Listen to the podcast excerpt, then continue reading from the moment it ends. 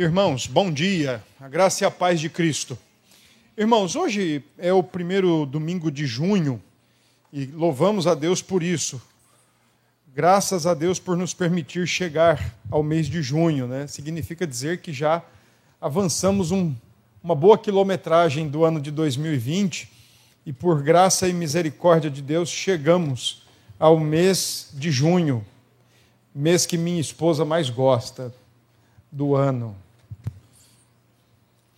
por causa da comida de milho, viu, irmãos? Não é por nada estrambólico, não, tá? Olha, irmãos, e aí, eu quero aproveitar o mês de junho, e se o Senhor permitir, talvez o mês de julho eu avance no assunto, mas eu quero aproveitar o mês de junho para a gente pregar sobre idolatria. Então, os nossos sermões agora de domingo serão sermões sobre idolatria. Eu não vou expor um texto específico, uma carta ou um livro específico, mas eu vou trabalhar textos da Escritura que nos ajudem a entender o que é a idolatria, o que é um ídolo, como ele nasce, por que ele nasce, uh, quais são as suas formas, os seus formatos, uh, quais ídolos a Bíblia ensina que existem. Uh, discutir um pouco com os irmãos se nós, pelo fato de professarmos fé, em Jesus Cristo e de não termos, pressuponho eu, né, nenhuma imagem em casa, nenhuma estátua em casa, será que nós cristãos estamos livres disso, né, da idolatria? E também trabalhar um pouco a ideia de como combater e os perigos que a idolatria traz, bem como combater a idolatria. Então, ao, ao longo do mês de julho, a minha pro, junho, mês 6, perdão, a minha proposta é essa: trazer sermões sobre idolatria. E se for necessário, nós vamos avançar também um pouquinho o mês de junho, de julho, se Deus permitir, tá? Então, o que é que eu quero fazer hoje? Eu quero responder a pergunta simples, a pergunta básica: o que é idolatria? E para isso eu vou usar o texto de Romanos. Eu quero já avisá-los: o texto de Romanos é precioso, é profundo, é uma benção o texto de Romanos. Mas eu não vou, por conta do que eu estou me propondo a falar hoje pela manhã, então eu não vou abordar algumas questões que são importantes no assunto que nós estamos propondo e na carta de Paulo aos Romanos. Alguns outros assuntos da própria carta de Paulo aos Romanos, por exemplo, eu vou abordar no próximo domingo, talvez hoje à noite. Então, hoje eu vou me focar é, em algumas frases do versículo 21, do versículo 23 e do versículo 25 do capítulo 1, para responder a primeira grande pergunta da nossa série: o que é idolatria? Hoje à tarde eu vou responder o que é um ídolo. Tá? Então, essas duas perguntas eu vou trabalhar hoje. Como nós não estamos tendo mais, como é que fala mesmo o nome? Restrição né, de pessoas no culto, aquela necessidade de agendamentos, como tivemos algum tempo atrás, eu quero lhe encorajar. Se você está agora pela manhã e quiser estar à tarde, venha para acompanhar. Não é todo mundo que tem acompanhado no YouTube as nossas transmissões, temos sim uma boa parcela acompanhando, mas às vezes não dá para acompanhar. E eu entendo né, que fica lá, fica gravado, fica salvo lá, né? sobe o conteúdo e ele fica lá disponível. Depois, quem quiser pode acompanhar. Mas às vezes nem sempre dá para voltar lá e acompanhar o dia a dia e tudo mais. Né? Então, eu queria encorajar vocês. Se você tiver disposição, vontade, quiser vir à noite, venha venha para poder acompanhar bem direitinho a série, que eu acho que vai ser, acredito eu, que vai ser bem edificante. Tá? O que, é que eu vou usar de material para falar sobre isso? Bom, eu vou usar a Bíblia Sagrada primeira e acima de tudo, ela é a nossa regra de fé e prática. Ela diz e a gente tem que se calar mesmo, não tem como contestar, não tem como discutir com a Bíblia, não tem como discutir com Deus. Né? É, quando Deus fala, todo ser humano se cala. Então, nós vamos usar a Escritura Sagrada, mas nós vamos nos apoiar, por exemplo, em outros autores para discutir esse assunto ao longo do mês de junho. Então, nós vamos recorrer a autores, é, teólogos, escritores de linha reformada, para nos ensinar o que é idolatria, como combater, o que é um ídolo, por quê e por aí vai. Tá bom? A herança reformada tem bastante coisa para nos ajudar nisso. E os irmãos vão ver o que é que eu estou falando hoje. Tá? Vamos ler então os versículos 21, o versículo 23 e o versículo 25 do capítulo 1 de Romanos. Eu penso que todos já conseguiram aí localizar o texto, e aí vou fazer a leitura.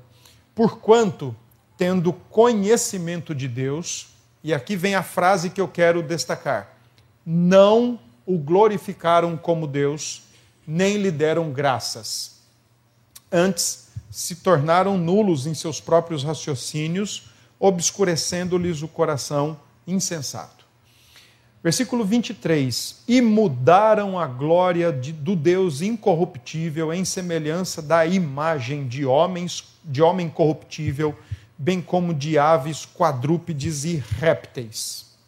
E o versículo 25: Pois eles mudaram a verdade de Deus em mentira, adorando e servindo a criatura em lugar do Criador, o qual é bendito eternamente. Amém. Até aqui. Vamos orar? Obrigado, Senhor Deus. Obrigado porque o Senhor é bom. E nós louvamos o Senhor por termos tua palavra em nossas mãos, de maneira tão livre, de maneira tão acessível, e termos nela tudo aquilo que o Senhor quer de fato que nós conheçamos, creiamos, pratiquemos. Então nós queremos pedir nesta manhã que o Senhor abençoe o nosso entendimento, o nosso coração com graça, com luz espirituais, a fim de que possamos compreender tua palavra e que os sermões, que as mensagens bíblicas que nós teremos a partir de hoje, elas de fato sejam importantes ferramentas para nos ajudar no nosso dia a dia com o Senhor, no nosso dia a dia com o nosso próximo, na igreja e em tudo quanto nós estivermos envolvidos que o Senhor alcance o nosso coração a cada mensagem do mês de junho, a fim de que nós sejamos de fato crentes que saibam identificar, lidar, lutar contra todo e qualquer tipo de idolatria. Essa é a nossa oração, Senhor, e nós oramos em nome de Jesus. Amém. Irmãos, o que é idolatria? A palavra idolatria ela aparece na Bíblia, embora ela não tenha aparecido nesses versículos específicos que nós fizemos a leitura, a palavra idolatria aparece muito nas cartas de Paulo, aparece muito no Antigo Testamento, bem como as palavras cognatas, como ídolos ou simplesmente uh, a ideia de algo que está sendo colocado como um objeto de adoração ou de culto. Aliás, as duas coisas, de adoração e de culto. A palavra idolatria conforme usada na Bíblia, especialmente no Antigo Testamento, ela nasce da junção de duas palavras gregas que a gente precisa entendê-las. A primeira palavra é a palavra eidolon, que significa uma imagem, uma estátua, uma representação. E a segunda palavra é a palavra latreia, que significa adoração, que significa culto, que significa serviço. Por exemplo, nós aqui no Brasil temos o bom hábito de chamar a nossa reunião de culto. Os Estados Unidos eles chamam, por exemplo, de serviço, porque eles estão apresentando-se para servir a Deus e não para assistir o culto, que na verdade às vezes a gente acaba confundindo bastante. Então a palavra idolatria, como ela aparece na escritura, é a junção de ídolo e latreia ou serviço, culto. Logo, é uma adoração ou é um culto dado a uma imagem ou a uma representação. Biblicamente falando, o termo idolatria significa isso. E aí eu quero levar você a pensar o seguinte: que nós podemos olhar para a idolatria num sentido bem abrangente, mas nós também podemos olhar num sentido bem pontual. E tanto um abrangente como o outro pontual significa que qualquer manifestação idólatra ou idolátrica nada mais é do que você adorar a qualquer pessoa ou a qualquer coisa que não seja o verdadeiro Deus. Então, todo o ato idólatra ou toda idolatria tem a ver com uma devoção, uma adoração, uma reverência, um temor que deveriam ser desprendidos ou direcionados para Deus. Então agora você desprende e direciona para qualquer pessoa ou para qualquer coisa. Geralmente, a idolatria nas escrituras, ela pega coisas boas e transforma em coisas ruins. Ou ela lida com aquelas coisas boas de maneira ruim. Exemplo: existe um texto no livro de Gênesis que conta a história de uma mulher chamada Raquel, esposa de Jacó. E em um determinado momento, Gênesis 31, ela diz o seguinte: Dá-me filhos, senão morro. Inclusive, teve até uma cantora né, que fez uma música baseada nesse texto. Você que conhece essas músicas aí, você sabe quem é. Teve até uma, uma cantora, não foi? Que cantou uma música assim: Dá-me filhos se não morro. Ora, qual o problema de se ter filhos? Qual o pecado de se ter filhos? Qual a dificuldade de você, mãe, de você, pai, de você, jovem, moço, moça, no futuro querer ter filhos? Nenhuma. Mas aí vem um outro lado. E se você não puder ter filhos? E os que já são casados e não podem ter filhos? Quer dizer que se vocês não puderem ter filhos, vocês vão morrer? Ou vão viver infelizes para o resto da vida? Então, o texto de Raquel mostra o seguinte: qual o problema de ser mãe? Qual o problema de ter filhos? Nenhum. Todavia, a motivação e a intenção que está por trás do, do bom desejo, digamos, de ter filhos, era totalmente idólatra. Para a gente entender isso, o que está acontecendo com Raquel, o que acontece com Elias, o que acontece com Salomão, o que acontece com tantos homens da Escritura e talvez o que aconteça conosco. Porque por mais que nós não tenhamos imagens e casa, por mais que nós não tenhamos estátuas, por mais que nós não tenhamos posters, por mais que nós não tenhamos um calendário de participação litúrgica, tal qual certamente muitos de vocês conhecem e já até participaram, não significa dizer que nós estamos livres da idolatria. Então, para que nós possamos entender o que acontece, deixe-me colocar para vocês alguns conceitos inclusive lá do passado, como também do presente. Por exemplo, existe um conceito do próprio Martinho Lutero quando explica o que é idolatria. E na cabeça do reformador alemão, idolatria é tudo aquilo a que o seu coração se apega e se entrega com fé. Isso é o seu Deus. Bastam apenas confiança e a fé do coração para constituir tanto a Deus quanto ao ídolo. Esse é o conceito de Lutero, século XVI. No finalzinho do mesmo século XVI, debatendo sobre os mandamentos, os dez mandamentos, Zacarias Ursinos, quando escreveu o Catecismo de Heidelberg, na pergunta 95, no ano de 1563, ele respondeu o seguinte: O que é idolatria? E ele responde: Idolatria é inventar ou ter alguma coisa em que se deposite confiança em lugar ou ao lado do único e verdadeiro Deus que se revelou em Sua palavra.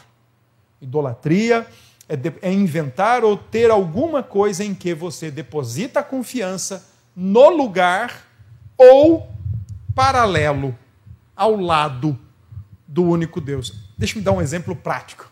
Quando pessoas dizem assim, ó, primeiramente Deus no céu, mas em segundo lugar o vereador, o prefeito, o governador, o presidente, o deputado fulano de tal. Ó, em primeiro lugar Deus no céu, mas na terra minha mãe, meu pai. Mais ou menos isso que o Ursino está falando no final do século XVI, 1563. Mais recentemente, um pastor da nossa denominação, o reverendo Valdeci, ele prefaciando um texto sobre idolatria, ele disse o seguinte: idolatria é um amor desordenado. A devoção que deveria ser dirigida a Deus é dirigida a outra pessoa, desejo, elemento, atividade e assim por diante. E por último, mas não menos importante, talvez até bem pontual, um autor chamado Gregory Billy, ele diz que idolatria é tudo aquilo ao que o seu coração se apega e em que confia como segurança definitiva. O que é que nós podemos extrair desses quatro conceitos de idolatria? É que toda relação de um ser humano na idolatria é uma relação de amor e de fé. Idolatria, portanto, é você manter uma relação de amor e de confiança com qualquer pessoa, com qualquer coisa deste mundo, no lugar de Deus ou paralelo à comunhão com Deus. Exemplo, é bem possível que em nossos momentos litúrgicos e solenes que temos, você levante sua mão, você abra sua boca e ore a Deus. Mas é bem possível que você depois chega na sua casa, abre a sua carteira e vê quanto tem de dinheiro e fala: "Ufa, ainda bem que eu tenho dinheiro". Isso é idolatria. Idolatria, talvez, quando você diz assim aqui no domingo: Deus, eu te louvo porque tudo que o Senhor me deu. Mas ao longo da semana, você começa a se sentir preocupado, porque afinal de contas, se você perder o seu emprego, você vai ter dificuldades para pagar suas contas, vai ter dificuldade para fazer a feira, vai ter dificuldade para sobreviver, para subsistir. O mundo vai abrir no meio, você vai cair lá dentro, você vai morrer, vai cair uma saraivada de relâmpagos e trovões sobre você, porque você vai perder o seu emprego. Então, o mesmo Deus que você agradece pela provisão no domingo, na segunda você vira a chave e idolatra o seu trabalho, achando que é dele que vem todas as coisas para você. Isso é idolatria. É você estabelecer uma relação, e eu quero que você guarde isso. Estabelecer uma relação de amor e de confiança com algo ou com alguém que não é o Deus das Escrituras. Ou você coloca no lugar dele, ou você faz aquilo que Jesus diz que é impossível fazer: servir dois senhores. Mas você teimosamente insiste em alinhar no seu coração o seu amor e temor a Deus, mas também o seu amor e temor dos homens, o seu amor e temor pela falta de dinheiro, ou o seu amor pelo ter dinheiro, o seu amor pela falta de emprego ou pelo emprego, e por aí vai. Isso é idolatria. Entre os anos de 1622 e 1686, dentre toda aquela gama puritana do século XVII na Inglaterra, existiu um puritano chamado David Clarkson. E o David Clarkson era reconhecido por ser um pregador é, temente a Deus. Ele ficou reconhecido por seus sermões, por seus textos, como ele escrevia mas ele ficou reconhecido por dois outros motivos importantes também. Ele foi nada mais, nada menos que auxiliar e sucessor de John Owen, em Londres, 1672, 1673. Mas ele era também reconhecido por ser um, um puritano curador de almas. Aliás, os puritanos eram reconhecidamente tratados como os doutores da alma humana e hoje e doravante, muita coisa do David Clarkson eu vou trazer para os irmãos, porque ele tem um sermão que é o clássico sermão puritano sobre idolatria. E ele diz assim: o título do sermão, A idolatria da alma humana afasta os homens do paraíso, ou expulsa os homens do paraíso. Você já reparou que nesse mundo que nós estamos, por mais que ele esteja aos nossos olhos virado de cabeça para baixo, tudo fora do lugar, mas não aos olhos de Deus, o que não acontece. Mas vocês já repararam que entre aquilo que Cristo fez na nossa vida e o que ele vai fazer no final, nós temos uma peregrinação? Os puritanos gostavam muito de dizer que nós já temos a vida de Deus na nossa vida. Os puritanos gostavam de dizer que nós já carregamos o céu na alma. Mas por que parece que às vezes nós estamos no inferno? Tão agitados, tão angustiados, tão preocupados, tão reféns de coisas e de pessoas ao nosso redor. Talvez a idolatria da nossa alma, e é isso que o, que o Clarkson discute, talvez a idolatria da nossa alma esteja tirando o paraíso da nossa alma e nos colocando de fora do paraíso. Então, vou trazer algumas coisas do Clarkson para nós. Por exemplo, hoje eu quero trabalhar as ideias, do, a ideia dos tipos de idolatria que no século XVII os puritanos e, e o Clarkson conseguiu identificar. Primeiro, ele disse que tem o tipo externo e o tipo interno. Uma idolatria externa, ela consiste em gestos, ela consiste em atos, é quando você se curva ou você se prostra diante de uma coisa. Isso é a adoração que você faz com todo o seu ser, especialmente com o seu corpo, e as pessoas estão vendo você fazer isso. Quando esses gestos de reverência, prostração são usados não por um respeito civil, mas por um respeito ou uma reverência religiosa, com a intenção de testemunhar a honra divina, então esse é um culto que deveria ser dirigido apenas a Deus, mas externamente ele está sendo dirigido a outra coisa ou alguém. O que esse tipo de idolatria externa tem a ver? Isso, na época dos puritanos, eles falavam isso muito contra os chamados papistas, ou também conhecidos como romanistas eles tinham ojeriza pela ideia de chamá-los de católicos romanos. Os termos são excludentes. Não pode ser católico universal, mas ao mesmo tempo romano geograficamente local. Então, ou eles chamavam de romanistas, ou eles chamavam de papistas. E esses atos externos, quando o Clarkson trata disso, ele está realmente indicando o caminho do romanismo ou do papismo.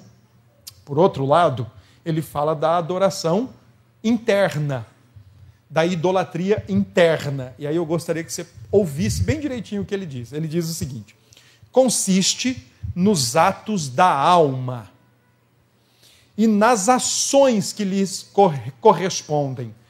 No próximo domingo eu vou falar sobre as 13 ações da alma em adoração que deveriam ser disponibilizadas para Deus, mas são disponibilizadas para as pessoas ou coisas de acordo com Clarkson.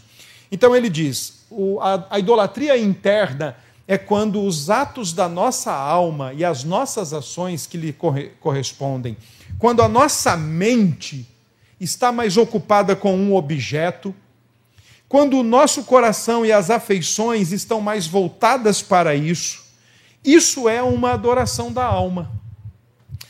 Aquilo que deveria ser dado a Deus, porque Ele é o principal bem e o último fim das criaturas inteligentes, e somente a Ele, Ele que deveria ser totalmente mentalizado por nós, totalmente objeto do nosso afeto, quando nós colocamos a nossa alma, a nossa mente, o nosso coração para pensar em algo, para pensar em alguém que não seja Deus, internamente, ainda que nós não tenhamos uma imagem, uma estátua, um pôster, uma figura, e ainda que nós não nos prostremos, não nos curvemos perante isso, mas internamente nós somos idólatras.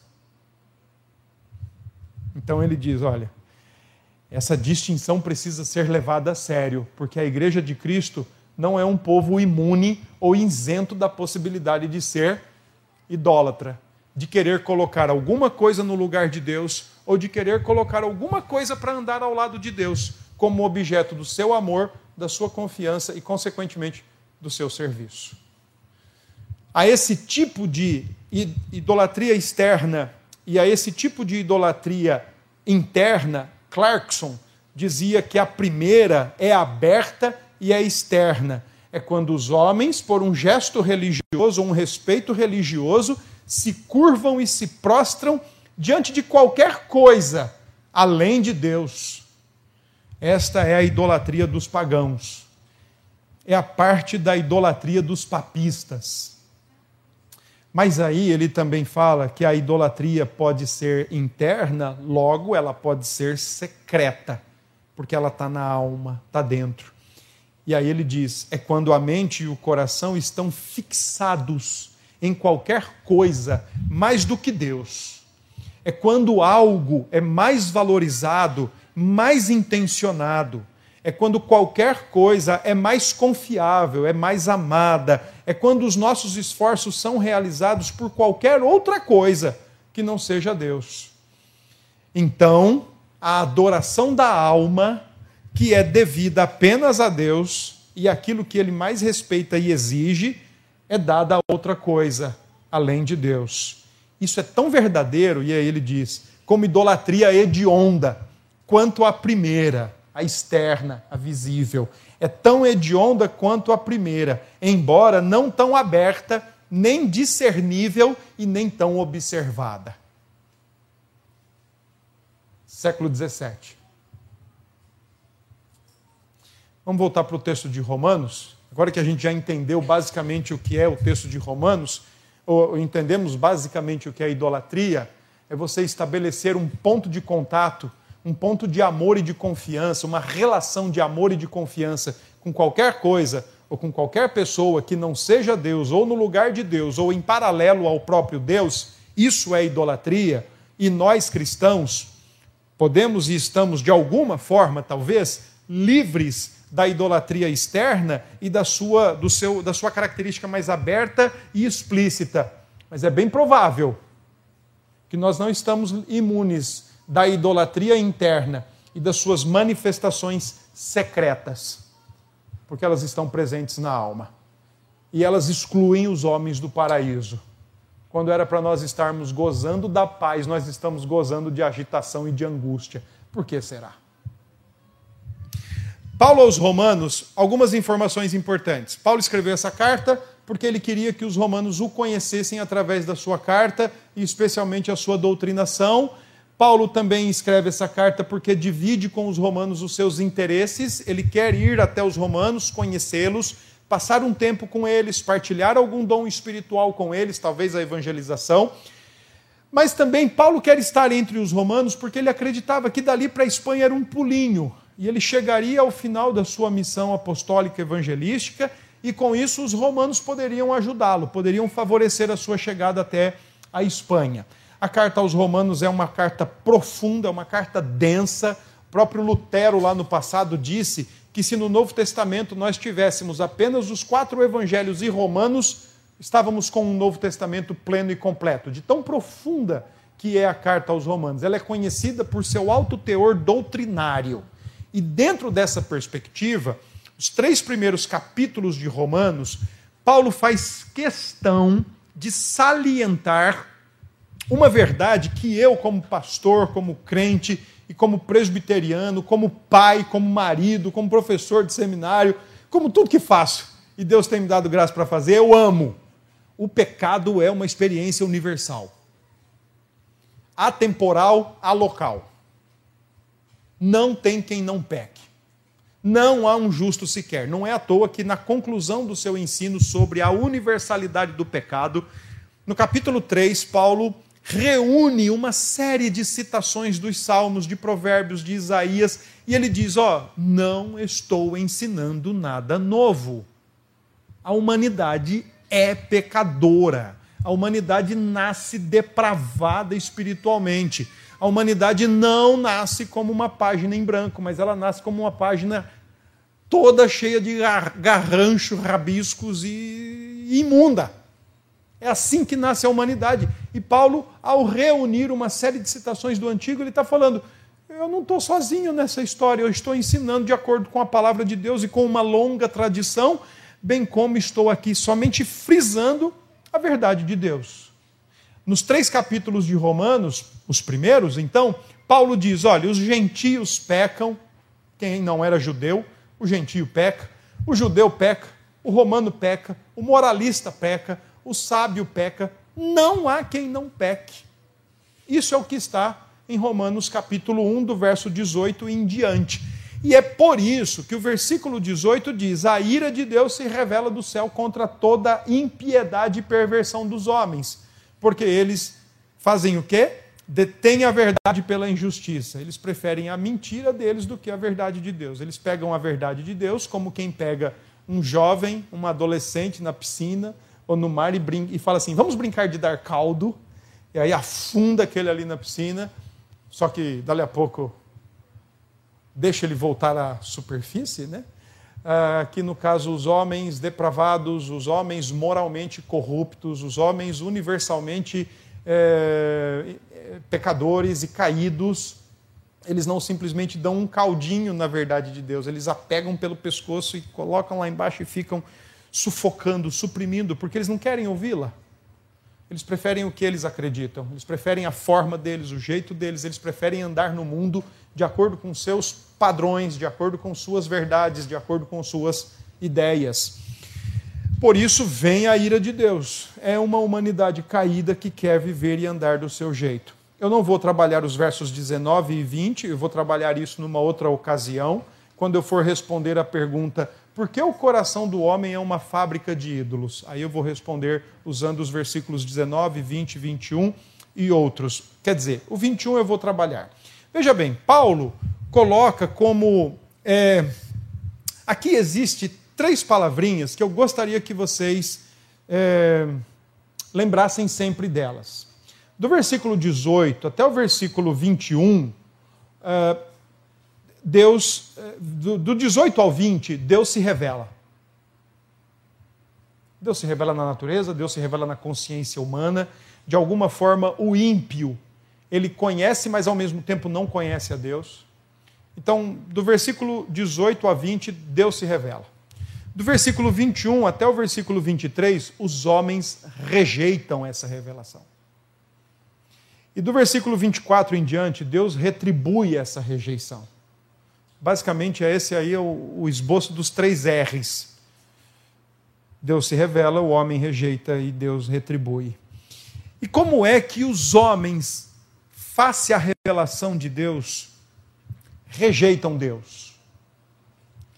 Aqui existe um ponto que a gente precisa pensar. O fato de pessoas nascerem pecadoras, universalmente pecadoras, não significa que não nasceram religiosamente inclinadas. O fato de seres humanos nascerem em pecado e delito não significa que eles não nasceram sem religião, página em branco, nasceram sem qualquer conhecimento ou ideia religiosa. Todo ser humano nasce com a ideia inata de Deus no seu coração.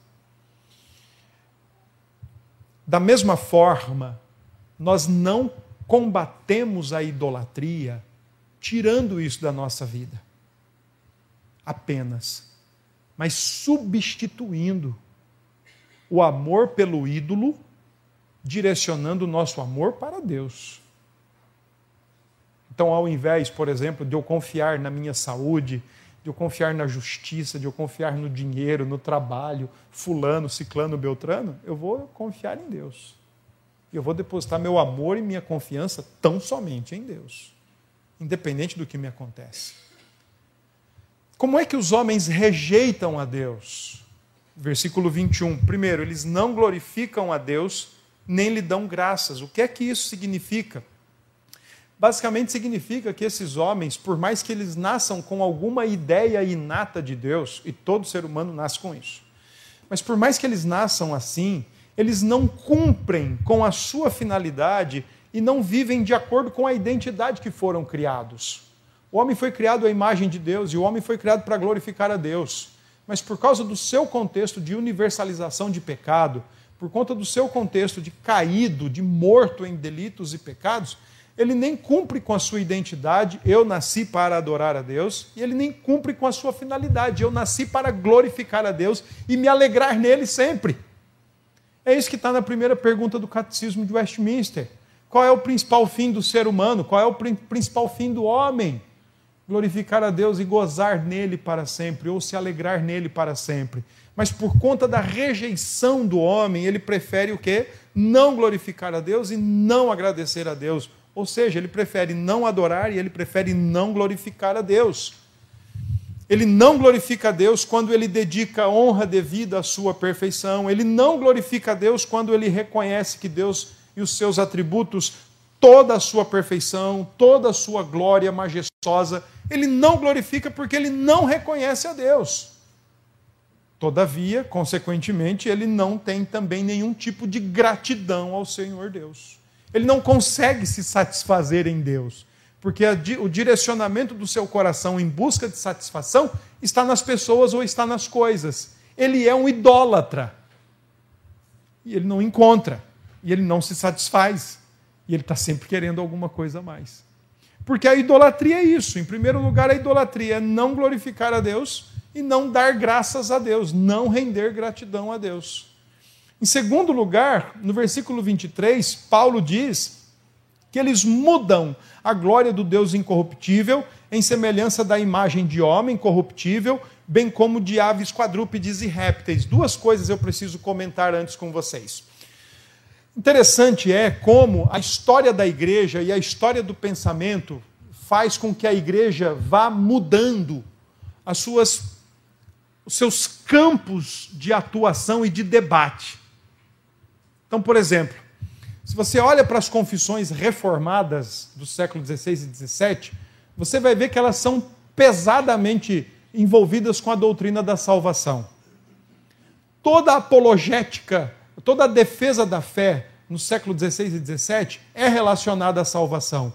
Mas interessante é que no segundo século e no terceiro século, quando os pais da igreja precisaram fazer apologética, sabe qual era a apologética deles? Contra imagens. Contra a chamada idolatria externa, a idolatria aberta, a idolatria fora do corpo, aquela de se prostrar, de se ajoelhar. Por quê? Porque olha o que está no versículo 23. E tem um detalhe histórico muito importante para a gente entender esse, esse texto aqui de, de Romanos, quando diz, por exemplo, que até o quarto século antes de Cristo, a maioria das nações antigas, de acordo com Eusébio de Cesareia, não tinha a prática de fazer ídolos. É claro que você vê, por exemplo, o livro de Daniel, Nabucodonosor, o próprio, é, o próprio Beltesazar fazendo imagem pra, e exigindo adoração. Mas até o quarto século, a, a imagem não era de homens e, e também não de animais, exceto a do Egito. Mas era sempre assim, ó, uma divindade estranha responsável por uma área, pela fertilidade, pelo sexo, pela família, pelo dinheiro, pelo trabalho. Nada mais do que projeções do próprio coração. Então, o Eusébio, no seu livro História Eclesiástica, ele conta isso. Ele, ele mostra que até então, até o quarto século antes de Cristo, não era comum a configuração, a confecção de imagens. A partir dali, Império Grego e Império Romano desponta a prática de fazer imagens. Quando Paulo fala no versículo 23 que os homens mudaram a glória de Deus, significa o seguinte: a humanidade agora, por ser uma humanidade idólatra, ela troca o eterno pelo terreno. Ela troca o infinito, o infindável, pelo finito. A humanidade, o homem, por ser um idólatra, por gostar da idolatria, por confiar e amar alguma coisa ou alguma pessoa, ele acredita que aquela coisa ou aquela pessoa vai lhe ser suficiente. Eu vi outro dia uma reportagem dizendo, e, eu, e assim, olha, por favor, me deem o devido desconto se eu falar alguma coisa errada. Mas eu, eu, eu me lembro de ter visto isso, que parece que acabou o casamento de uma mulher famosa e aí perguntaram para ela: o que, que, você vai fazer agora? Ela falou: vou procurar amor em outra pessoa. Eu falei: coitada, vai morrer procurando. Mas isso representa o coração de um idólatra. Vou procurar amor em outra pessoa, vou procurar segurança em outra pessoa, vou procurar confiança em outra pessoa, vou procurar estabilidade em alguma coisa ou em alguma pessoa, vou procurar prazer e satisfação em alguma pessoa. Quando Paulo diz no versículo 23 que os homens mudaram a glória de Deus para a imagem do homem e de animais, aqui tem duas ideias. Primeiro, a, idolatria grega e romana, que eram predominantemente seres humanos idolatrados, cada um no seu departamento de satisfações para o ser humano, o deus, a deus Artemis, o deus Baco e por aí vai. Mas também, quando ele fala da idolatria de animais, ele está falando de egípcios, que tinham predominantemente o seu panteão formado por animais, inclusive o gato. Então, Paulo diz o seguinte: é parte do coração do idólatra rejeitar a revelação de Deus. Aliás, rejeitar o próprio Deus. E acreditar que, por seu amor e confiança em algo ou em alguém, ele vai conseguir aquilo que só Deus pode lhe dar. E isso é idolatria. Versículo 25, e aí então tem uma coisa muito interessante, porque o versículo 25 diz: Pois eles mudaram a verdade de Deus. Ora, que verdade de Deus é essa? Que Deus é único. Que Deus é o único Deus. Que Deus é o verdadeiro Deus. Uma das questões que eu já até comentei com os irmãos em sala de aula aqui na escola dominical e no nosso culto de quarta, por exemplo, uma das questões mais erradas que acontecem é quando a gente olha para o Antigo Testamento e vê a luta de Deus contra a idolatria humana. Quando a gente se depara com o texto de Elias, a, a, a falsa ideia que nós temos de que Elias está propondo um desafio entre duas realidades realmente existentes: Deus único e verdadeiro e o Baal. Elias não está propondo um desafio entre duas realidades existentes. Elias está partindo do pressuposto que só existe um Deus, o verdadeiro Deus, o Deus vivo, o Deus das Escrituras, o Deus que se revela ao homem, que vem até nós e quer ter comunhão conosco. O que passar disso não é Deus, é, é ídolo. E por ser ídolo, é criação do coração humano, como era Baal. Então, nesse ponto, quando Paulo fala aqui no versículo 25 que eles mudaram a verdade de Deus, eles não estão é, criando ou direcionando seus corações para outras possíveis realidades, divindades existentes. Mas eles estão simplesmente riscando com a ideia da existência de Deus e criando os seus próprios deuses, fazendo os seus próprios deuses. Quando Paulo diz que eles mudaram a verdade de Deus em mentira, lembre-se de Êxodo 32. Duas perguntas básicas.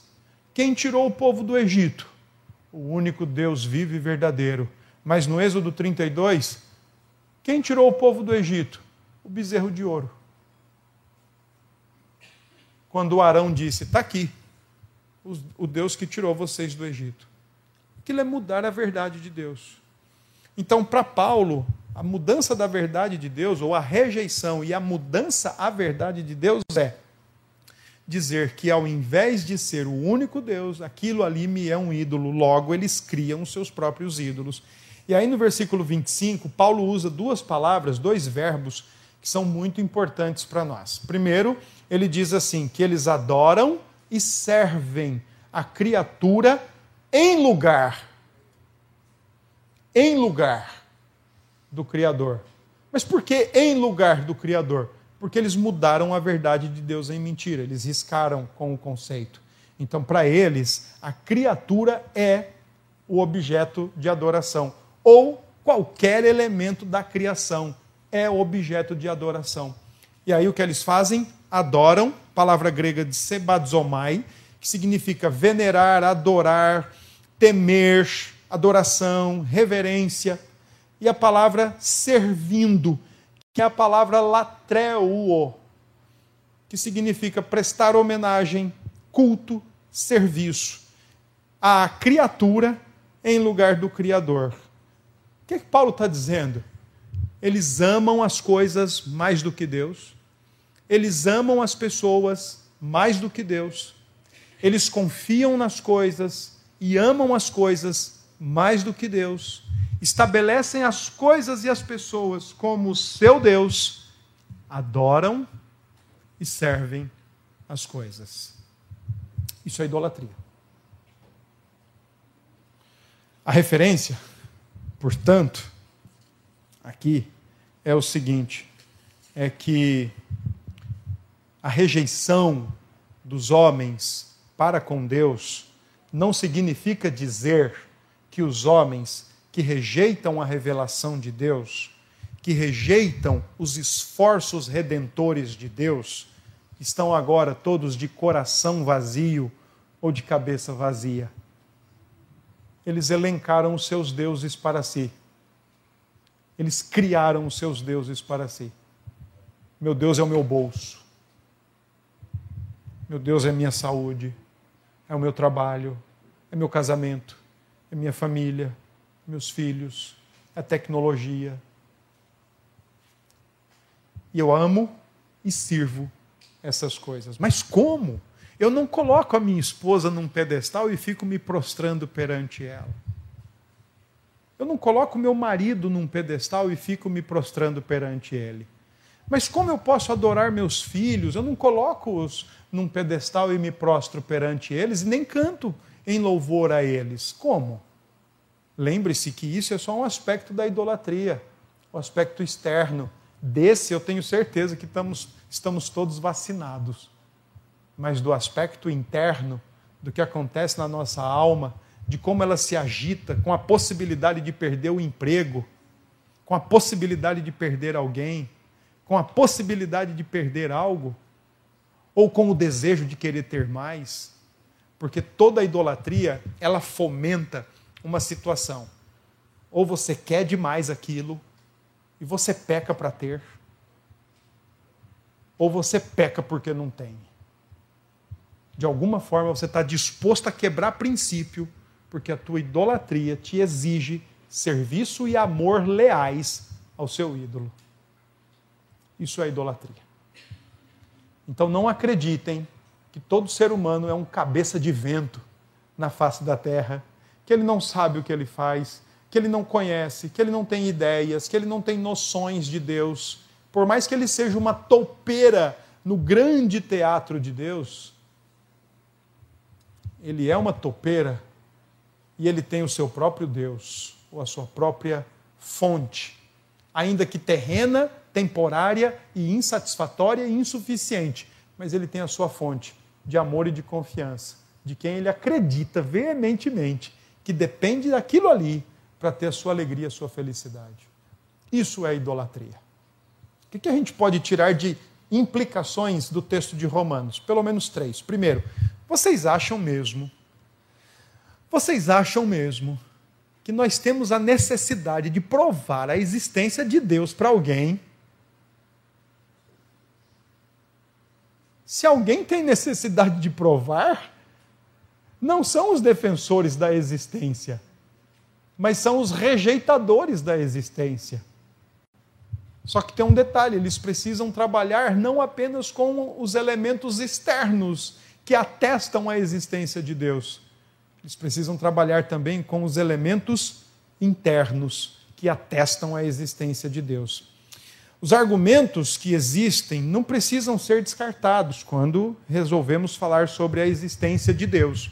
Só que tem um detalhe: eles podem sim ser inúteis para despertar um conhecimento do coração humano. Deixa eu colocar uma frase para vocês do Cornelius Vantil, quando ele diz assim: todo ser humano, presta bem atenção, todo ser humano consciente nem sempre é autoconsciente. Mas todo ser humano autoconsciente é consciente de Deus.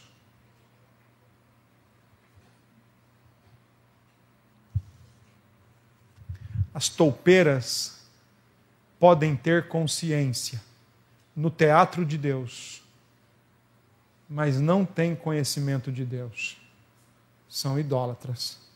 No nosso caso, os autoconscientes, que conhecemos a Deus e isso nos faz consciente de quem nós somos, por que somos e para o que somos, não deveríamos ser idólatras.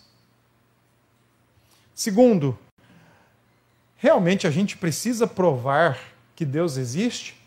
Não, não precisa. A idolatria prova isso.